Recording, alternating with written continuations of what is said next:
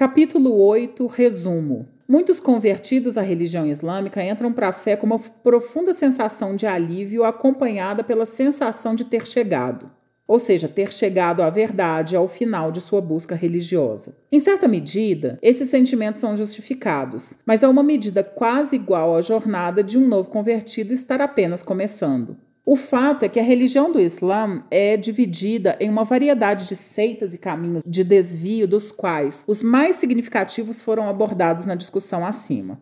Em muitos aspectos, eu considero uma boa analogia à conversão uma chegada após uma longa e difícil jornada em uma importante estação central, tal como a estação central de Nova York ou a estação Vitória em Londres, ou qualquer uma das muitas estações de trem ou aeroportos internacionais encontrados espalhados ao redor do mundo. Há uma sensação de alívio pela chegada, uma sensação de paz satisfação e alegria mesmo. Essas emoções são transitórias, no entanto, as escolhas têm que ser feitas e a viagem continua. O número de caminhos que se ramificam a partir da estação central, abre parênteses, da estação do Islã, se você preferir, fecha parênteses, são inúmeros e apenas um, abre parênteses, o caminho do plano de Allah, ou seja, aquele que Muhammad sallallahu alaihi wasallam e seus companheiros seguiam, fecha parênteses, é o correto.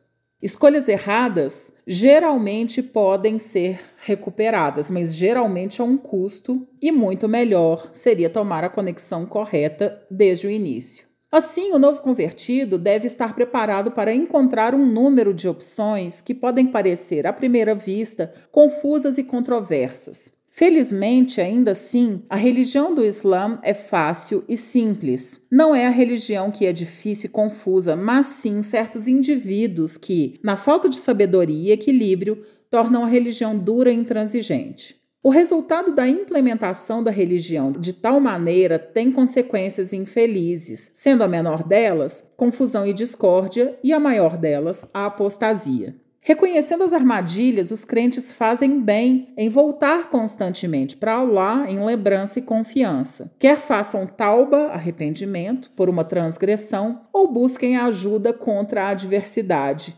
Os crentes confiam em Allah para responder à sua duá, à sua súplica, com o que ele souber ser o melhor, ele, Allah.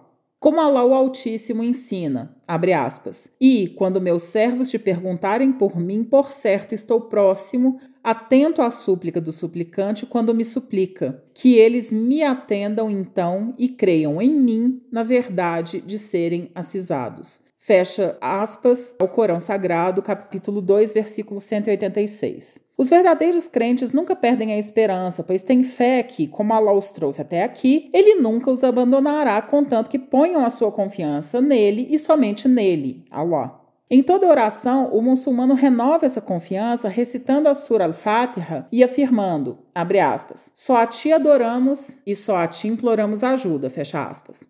Na sequência, o muçulmano busca orientação de Allah para a senda reta. Esta é a súplica mais importante e esses crentes confiam que Allah responderá. E lembre-se, apesar dos obstáculos e da confusão, o convertido ao Islã chegou, o valor de abraçar o Islã é tão grande que, para esse salto de fé, Allah atribuiu sua maior recompensa, quer dizer, a recompensa do paraíso. E, pelas bênçãos dessa recompensa, todos os muçulmanos devem se esforçar e ser gratos, apreciando a preciosidade das muitas bênçãos do Islã, enquanto se purificam através da sinceridade da intenção e da perfeição da adoração. O processo de esforçar-se pelo correto é tudo para o aperfeiçoamento do Islã de uma pessoa e é esse esforço que separa o sincero do falso. E com isso em mente, vamos rezar. Que Allah nos guie a todos e nos ajude a aperfeiçoar e unirmos-nos na verdade, na justiça, na pureza e na piedade, e que Allah conceda a todos os muçulmanos paciência e perseverança no caminho reto e bendito de seu desígnio nessa vida e nos abençoe com a tranquila felicidade do paraíso na outra.